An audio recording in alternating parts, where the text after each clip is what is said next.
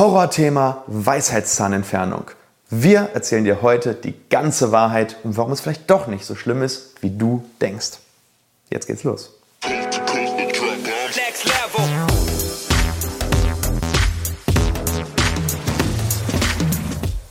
Hallo liebe Community, mein Name ist Dr. Stefan Helker und ich heiße euch herzlich willkommen bei der Audioversion unseres erfolgreichen YouTube-Formates Implatalk.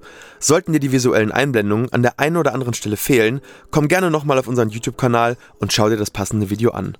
Und jetzt viel Spaß mit dem Podcast. Hallo liebe Implatalk-Community, heute geht es um ein Thema, das ganz viele Menschen betrifft.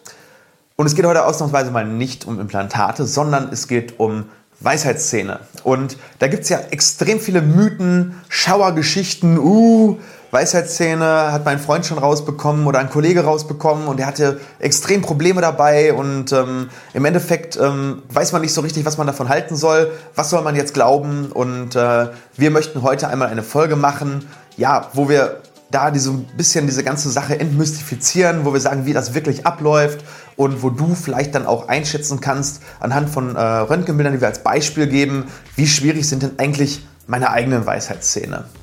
Und wenn dir das Video hilft, dann hätte ich von dir nur gerne einen Daumen nach oben oder wenn du es richtig gut fandest, dann vielleicht ein Abo. Das bringt unseren Kanal nach vorne und äh, ganz viele Menschen können dann eben auch sehen, äh, wenn sie danach suchen, ähm, was wir für einen Content äh, liefern und den Mehrwert dann eben mitnehmen. Okay, let's go. Wir fangen einmal an damit, warum Weisheitszähne überhaupt entfernt werden müssen. Weil diese Frage kommt bei uns im Implantatzentrum extrem oft.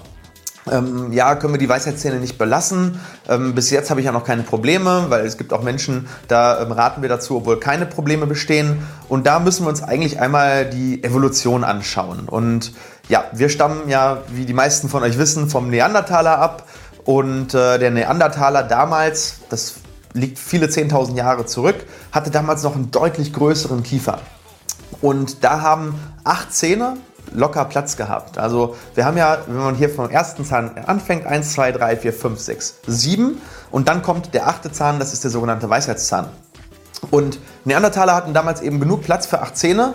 Das Problem ist, dass wir uns weiterentwickelt haben zum Homo sapiens und der Homo sapiens hat einen immer kleineren Kiefer bekommen über die Jahrhunderte, über die Jahrtausende. Und deswegen haben jetzt viele Menschen, die diese Weisheitszähne zwar noch angelegt haben, das heißt, der Kiefer produziert diese Zähne in der Entwicklung und dem Wachstum, allerdings packt der Kiefer das nicht mehr, die in einer vernünftigen Reihenfolge hintereinander noch aufzureihen und genug Platz zu haben. Und das hat für uns als Mensch Konsequenzen. Nämlich die erste Konsequenz, die passieren kann, ist, dass sich diese Zähne verschieben. Also, dass ähm, Zähne immer zur Mitte hindrücken, das ist ähm, bekannt. Und dementsprechend, wenn diese Weisheitszähne rauskommen und du hast zum Beispiel eine kieferorthopädische Spange gehabt, dann kann es sein, dass diese Weisheitszähne dieses kieferorthopädische Ergebnis, wofür du zwei oder drei Jahre eine Kieferspange ähm, getragen hast, kaputt macht.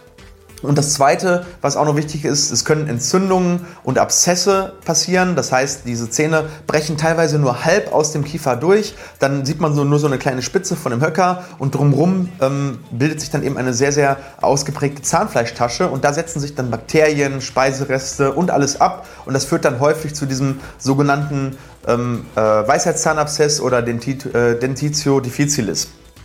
Und wenn man das hat, das kann sehr unangenehm werden, das kann zu einer Mundöffnungseinschränkung führen, kann dazu führen, ähm, dass man äh, im Prinzip Schluckbeschwerden bekommt, Fieber und äh, einen eitrigen Abszess. Und deswegen macht man Weisheitszähne, die eben nicht voll durchbrechen können. Also das gibt es schon. Es gibt auch noch Menschen, die haben genug Platz für die Zähne, entweder weil die Zähne etwas kleiner sind oder weil der Kiefer eben etwas größer ist. Da müssen die Weisheitszähne natürlich nicht entfernt werden, aber solange sie oder sobald sie nicht vernünftig durchbrechen können, macht man das. So, und wann ist jetzt der optimale Zeitpunkt dafür? Ähm, das ist natürlich von Wachstum zu Wachstum unterschiedlich. Es gibt Menschen, die sind relativ früh ausgewachsen und Menschen, die sind relativ spät ausgewachsen. Aber so, es gibt so zwei, drei Regeln. Die erste Regel ist ungefähr, wenn die Wurzeln drei Viertel des Wurzelwachstums erreicht haben, dann zieht man diese Weisheitszähne und das ist meistens so im Alter von 16 bis 18 Jahren. Warum macht man das zu dem Zeitpunkt? Meistens sind die Zähne zu dem Zeitpunkt nicht mehr so weit oben oder so weit unten im Kiefer vergraben, sondern kommen schon so langsam raus, sind aber von den Wurzeln her noch nicht so ausgebildet, dass sich der Zahn extrem im Knochen festhalten kann. Das heißt, wir haben hier so einen guten Zeitpunkt zwischen, man kommt gut dran und der Zahn geht leicht raus. Und das ist dann eben dieser Zeitpunkt zwischen 16 und 18. Kann auch mal etwas weiter hinten sein, kann auch mal wirklich mit 15 oder 14 schon sein, ist aber dann relativ selten. Ja, wie funktioniert die OP und wie läuft das Ganze ab? Ähm, wenn du jetzt zum Beispiel bei uns ins Implantatzentrum kommst, äh, zu einem Beratungsgespräch zur Entfernung der Weisheitszähne, dann machen wir ganz am Anfang ein Röntgenbild. Oder du bringst dieses Röntgenbild vom Kieferorthopäden mit und wir schauen uns das gemeinsam an. Und hier sieht der Operateur ist das Ganze leicht oder ist das Ganze schwierig? Also gib dir eine Einschätzung des Schwierigkeitsgrades der OP. Und da werden wir gleich einmal so ein bisschen eine Einteilung machen auf einer Skala von 1 bis 10, wie schwierig oder einfach Weisheitszähne sein können. Ich zeige dir dann verschiedene Röntgenbilder und du kannst anhand deiner eigenen Röntgenbilder ungefähr einschätzen, wo liegst du mit deinen Weisheitszähnen. Ähm, bei dem Termin legen wir außerdem noch die Medikation fest. Das heißt, wir schauen, welches Antibiotikum geben wir, ähm, welche Schmerzmittel schreiben wir auf. Wir klären natürlich auf darüber, was nach und vor der OP wichtig ist. Da gehören Sachen wie Kühlung und, und Schonung und all das. Da haben wir ein eigenes Video dazu. Ich blende dir das einmal ein, sodass du, wenn du möchtest und bei dir steht eine Weisheitszahnentfernung auch wirklich an, kannst du dir dieses Video zusätzlich anschauen. Dann bist du bestens gerüstet für deine Weisheitszahn-OP. So, und dann wird eben im Prinzip noch entschieden, wird das Ganze in Lokalanästhesie gemacht oder machen wir das Ganze in einer Dämmerschlafnarkose oder sogar einer Vollnarkose. Das hängt im Prinzip eigentlich eher vom Patienten ab. Wir als Operateur, wir können das in, in allen Dingen machen, aber ja, Vollnarkose und Dämmerschlaf ist schon für viele sehr, sehr wichtig, weil die haben eben Angst vor der OP oder wollen einfach nicht mit dabei sein mental und das kann ich auch vollkommen verstehen. Also das machen wir schon sehr, sehr häufig so. Ähm, dazu haben wir auch ein Video, blende ich dir auch kurz ein. Kannst du dir anschauen, wie funktioniert so eine Dämmerschlafnarkose, wie funktioniert eine Vollnarkose. Ja, und dann steht eigentlich noch die Entscheidung an, wollen wir alle vier auf einmal machen oder splitten wir das in zwei Hälften, also erst die linke Seite und dann die rechte Seite. Wir machen das zu 90 Prozent eigentlich so, dass wir alle vier auf einmal machen, außer die Zähne sind sehr, sehr schwierig oder derjenige macht das, möchte das ganz explizit nicht haben. Ähm, es macht eigentlich aber Sinn, einmal alles zu machen, dann ist es fertig, es wird einmal ein bisschen dick ähm, und man ist dann nach einer Woche mit der ganzen Geschichte durch. So, dann legt man die Zeitplanung ungefähr fest. Wenn man erfahren ist und oft operiert, dann weiß man in etwa, wie lange man für so eine Weisheitszahn-OP braucht. Ähm, fast alle Fälle bei uns liegen so im etwa zwischen 20 und 60 Minuten OP-Zeit. Die meisten dauern so 30 bis 40 Minuten. Dann ist die ganze Geschichte eigentlich durch. Ähm, ja, und dann wird im Prinzip eine Aufklärung gemacht über die Risiken. Man unterschreibt das und dann wird ein OP-Termin gesetzt, zu dem man das dann macht. Ähm, was mich interessiert ist, wenn du dich schon raus hast, die Weisheitszähne, wie lange hat es denn bei dir eigentlich gedauert und wie waren deine Erfahrungen? Ähm, poste das doch gerne mal in die Kommentare. Würde mich sehr interessieren, ähm, was da so für Erfahrungen zusammenkommen, ob es positive, negative waren. Hast du es in Lokalanästhesie oder Dämmerschlaf gemacht? Ja, das ist, äh, finde ich, sehr, sehr interessant und ist sicherlich auch für die anderen Menschen, die jetzt zuhören, ähm, eine, eine interessante Erkenntnis. Gut, ähm, beim Dämmerschlaf gibt es dann eben einen Zugang, der äh, geht dann in die Vene rein, ähm, sodass du nichts mitbekommst. Also wie beim Arzt beim Blutabnehmen wird ein kleiner Pieks gemacht.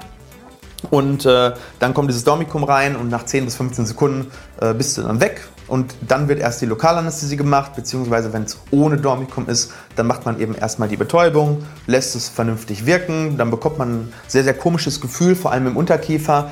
Ähm, das fühlt sich dann so an, als würde die Lippe einem nicht mehr selber gehören. Ist gewünscht, ist auch normal, geht auch wieder weg. Aber das ist so das Zeichen dafür, dass du definitiv nichts merken wirst während der OP. Ähm, Schmerzen sind völlig ausgeschaltet während der OP. Wenn das nicht der Fall ist, muss man definitiv nachbetäuben. Das Einzige, was man während einer Weisheitszahnentfernung merkt, das ist ganz einfach Druck und das sind Geräusche. Die Geräusche kommen dann zustande, wenn man einen Weisheitszahn freilegen muss, weil er eben noch im Kiefer irgendwo äh, verlagert ist. Der Druck kommt dann, wenn man, man muss ja irgendwie diesen Weisheitszahn aus dem Kiefer rausdrücken. Ähm, dieser Druck ist für viele Leute ist er unangenehm, für die, meist, also für die meisten ist es schon sehr gut auszuhalten eigentlich. Also Druck ist so ein Gefühl, das finden die meisten Menschen nicht so schlimm wie Schmerz. Ähm, ja, und dann gehen wir jetzt einfach mal durch und dann schauen wir mal, welche Schwierigkeitsgrade es bei so Weisheitsszenen eigentlich gibt. Und wir, wie gesagt, äh, wir teilen das auf in der Skala von 1 bis 10. Ähm, und jetzt schauen wir uns mal einfach mal an. Ich blende hier oben jetzt mal ein Röntgenbild ein. Und das sind so Weisheitszähne, die haben einen Schwierigkeitsgrad 1 bis 2. Okay, was bedeutet das? Weisheitszähne, Schwierigkeitsgrad 1 bis 2, ist natürlich nur meine Definition. Ähm, das äh, findet man in keinem Lehrbuch, aber so teile ich mir das intern immer ein, auch für meine eigene interne Planung. Das sind Zähne, die können einfach herausgehebelt werden. Das heißt, man geht quasi mit einem kleinen Hebel zwischen den vorletzten und den letzten Zahn, drückt ein bisschen und dann ploppen die normalerweise einfach raus. Das klingt jetzt komisch, ist aber wirklich so. Meistens dauert das nur wenige Sekunden. Ähm, Wenn es mal ein bisschen länger dauert, vielleicht ein bis zwei Minuten pro Zahn. Dann gibt es einen Tupfer da drauf und das Ganze ist eigentlich schon fertig. Das heißt, wenn du solche Zähne hast und du hast vier Stück davon, dann bist du in unter fünf Minuten manchmal oder maximal in zehn Minuten mit allen vier Weisheitszähnen durch. So, dann kommen wir zum Schwierigkeitsgrad 3 bis 4. Ne, da ändert sich jetzt das Bild so ein bisschen. Du siehst, die Zähne sind ein bisschen weiter nach oben verlagert, also sind schon nicht mehr so in der Zahnreihe und sie sind vor allem auch im Mund nicht mehr sichtbar. Das heißt, hier kommen wir jetzt in den, in den Bereich, wo man wirklich einen kleinen Schnitt machen muss. Man muss das Zahnfleisch ein bisschen wegdrücken und dann sieht man aber meistens schon die Zahnkrone von dem Zahn und manchmal muss man noch ein bisschen Knochen wegnehmen, kann dann den Zahn aber in den meisten Fällen als Ganzes raushebeln. Dann klar, man hat einen Schnitt gemacht, man muss eine kleine Naht machen und ähm, ja, das dauert dann insgesamt in etwa so drei bis zehn Minuten pro Zahn. Wenn man jetzt alle Zähne in diesem Schwierigkeitsgrad hat, dann sind wir so im Bereich 20 Minuten ungefähr. Ähm, die Nähte entfernt man dann ungefähr nach zehn Tagen. Und dann ist meistens mit der Schwellung relativ moderat. Schmerzen sind durch Schmerzmittel super in den Griff zu kriegen. Also das sind sehr, sehr viele Zähne. Dieser Schwierigkeitsgrad 3 bis 4 machen wir sehr oft. Nächste Stufe, Schwierigkeitsgrad 5 bis 6. Ähm, wie du jetzt in diesem Röntgenbild sehen kannst, jetzt sind die Zähne deutlich nach oben verlagert, vielleicht sogar leicht gekippt und die Wurzeln sind vielleicht auch etwas mehr ausgebildet oder vielleicht auch leicht gebogen, vielleicht auch nicht. Aber im Endeffekt ähm, ist diese stärkere Verlagerung dann da und man muss hier natürlich auch wieder diesen, diesen Schnitt machen. Man sieht aber häufig die Zahnkrone jetzt noch nicht und muss dann etwas mehr Knochen wegnehmen. Häufig durch die Kippung kann es auch sein, dass man zum Beispiel den Zahn trennen muss. Also dass zum Beispiel diese Krone so sehr in die Mitte verlagert ist, dass wenn man jetzt versucht zu hebeln, dass sich das so verkeilt. Das heißt, man trennt hier die Krone ab, nimmt die Krone einzeln raus und hebelt dann die Restwurzel dann raus. Das ist ein bisschen aufwendiger. Dementsprechend haben wir hier dann einen Zeitaufwand von etwa 5 bis 15 Minuten pro Zahn. Und ähm, ja, Schwellung ist dann hier meistens ein bisschen mehr, weil wir natürlich auch mehr am Knochen gearbeitet haben. Funktioniert aber auch alles sehr, sehr gut. Passiert auch ziemlich häufig bei uns, dieser Schwierigkeitsgrad. Also die, da bewegen sich die meisten Weisheitszähne so zwischen 3 und 6. So, jetzt wird es äh, etwas schwieriger. Schwierigkeitsgrad 7 bis 8. Hier sind die Zähne häufig sehr stark gekippt. Wir haben hier zum Beispiel diese klassische 90 Grad und der Zahn guckt mit seiner Krone genau auf die Wurzel des anderen Zahnes oder er ist sehr stark nach unten verlagert oder liegt zum Beispiel auch nah am Nerv. Das heißt, wir haben hier einen erhöhten Schwierigkeitsgrad für den Operateur und hier muss man den Zahn eigentlich fast immer teilen und häufig macht es auch hier Sinn, ein sogenanntes 3D-Bild vor der OP zu machen, um zu schauen, wo läuft der Nerv, wie kann ich den Nerv schonen und ähm, wie gehe ich die OP am besten an. Weil hier macht sich dann dieses 3D-Bild positiv in der, in der OP-Planung dann auch bemerkbar. Hier kann es auch sinnvoll sein, dann wirklich nur zwei auf einmal zu machen, also erstmal nur links und dann nur rechts, je nachdem. Das kommt ein bisschen auch auf den Patienten an. Aber hier liegen wir dann so beim Zeitaufwand in etwa bei 10 bis 30 Minuten pro Zahn. Das heißt, bei so einem gesamten, wenn alle Zähne diesen Schwierigkeitsgrad haben, dann sind wir schon so in die Richtung, ja, eine Stunde ungefähr unterwegs. So, und jetzt kommen wir zum ähm, letzten Schwierigkeitsgrad. Kommt sehr, sehr selten vor. 9 bis 10. Das sind so diese ganz extrem verlagerten Zähne, die zum Beispiel teilweise unterm Nerv liegen, wo die Wurzeln um den Nerv herumgehen, wo aber vielleicht auch extrem abgewinkelte Wurzeln sind und ähm, wo man wirklich sehr, sehr viel dann eben freilegen muss, um diese Zähne dann rauszukriegen. Die muss man eigentlich auch immer trennen und hier sollte auch auf jeden Fall nur ein Spezialist operieren, der das wirklich sehr, sehr oft macht, weil hier ist der OP-Aufwand einfach höher und kann auch etwas länger dauern. Kann sogar sein, dass es hier Sinn macht, das in der Klinik machen zu lassen. Ähm, diese Zähne sind zum Glück äußerst, äußerst selten. Das heißt, wenn du dieses Video siehst, ist es sehr, sehr unwahrscheinlich, dass du einen dieser Zähne hast. Aber im OPG, was ich dir mal so eingeblendet habe, da kann man so sehen, in welche Richtung es geht. Die können auch noch deutlich stärker verlagert sein, diese Zähne. Ja, ähm, die meisten Zähne liegen aber wirklich in der Stufe 0 bis 6 und 7 bis 8 kommt ab und zu vor, 9 bis 10 extrem selten. Ja, bei allen von diesen äh, Zähnen wird dann die Naht nach 10 Tagen entfernt. Und ja, man versucht dann natürlich durch Kühlen und all diese Maßnahmen, da gibt es, wie gesagt, ein eigenes Video für, äh, was wir gemacht haben, schau dir das an. Aber da kann man die Schwellung verhindern.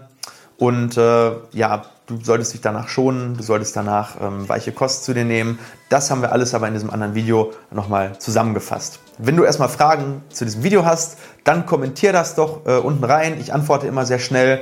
Lass mir einen Daumen nach oben da, ein Abo, freuen wir uns, bringt den Kanal nach vorne. Und ich wünsche dir viel Glück bei deiner Weisheitszahn-OP, wenn es bei dir ansteht. Viele Grüße und bis bald, euer Doc Helker. Ciao.